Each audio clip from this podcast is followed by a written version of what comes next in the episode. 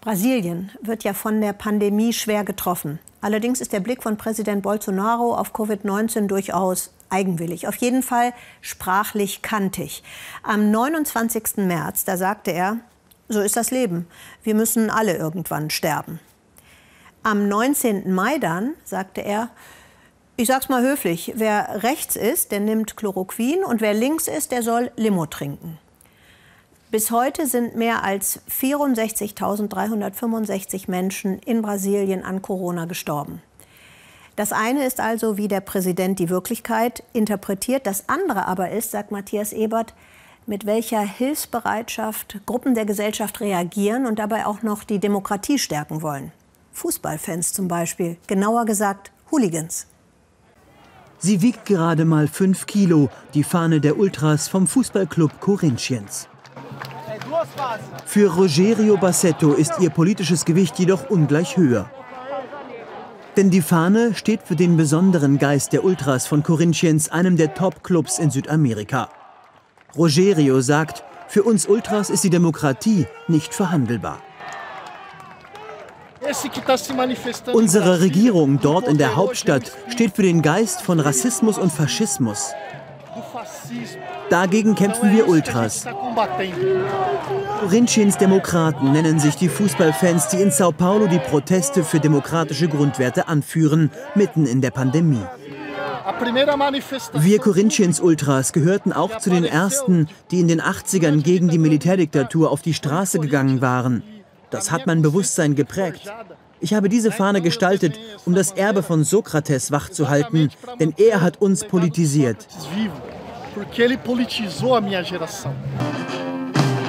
Sokrates, eine Corinthians-Legende. Mittelfeldstar, Nationalspieler. Und politisch extrem aktiv gegen Brasiliens Militärdiktatur. So startete er in seinem Verein Corinthians Anfang der 80er eine Bewegung für die Demokratie. Als Sokrates Erben sehen sich die Gaviões da Fiel, die treuen Falken. Der Corinthians Fanclub ist einer der größten der Welt, mit mehr als 100.000 Mitgliedern. Ihre Fahne hüten die Ultras wie ihren Augapfel. Zumindest darin unterscheiden sie sich in nichts von anderen Fußballfans. Ich bin öfters hier im Clubhaus als zu Hause. Wir Ultras helfen uns gegenseitig, aber auch anderen außerhalb des Clubs, jedem, der unsere Hilfe braucht.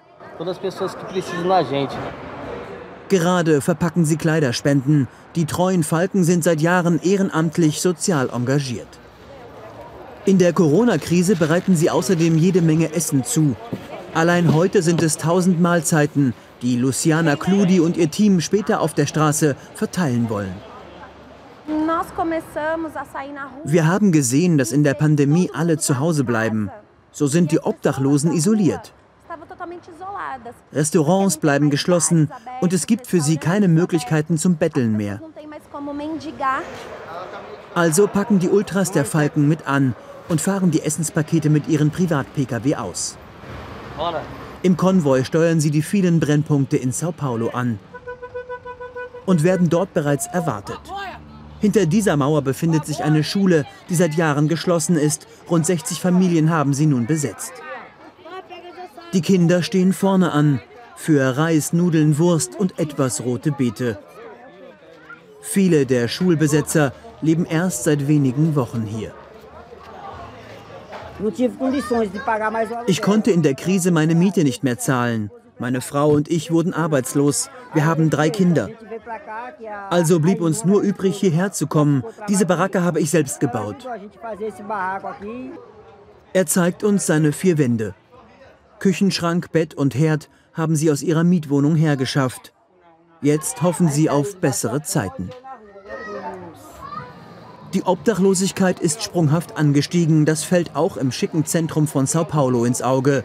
Diese Brasilianer zahlen einen hohen Preis in der Pandemie. Und die Ultras tun das, was eigentlich die Regierung tun müsste. Doch die ist hier nicht präsent. Auch das ärgert die Fußballfans.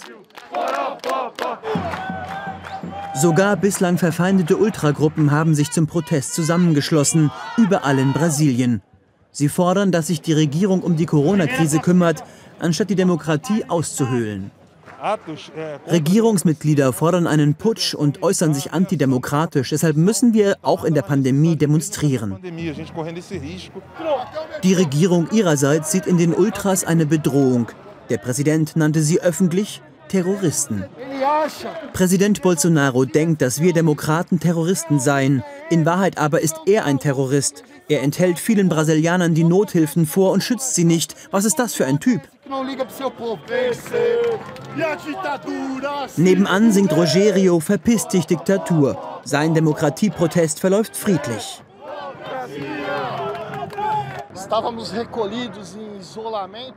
Nach all den Monaten in Isolation sehe ich eins ganz klar.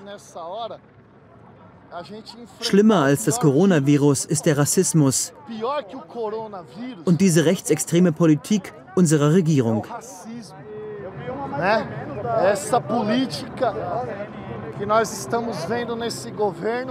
Mit ihrer Fahne wollen Rogerio und die anderen Ultras bald wiederkommen, protestieren, so wie damals in der dunklen Zeit der Diktatur.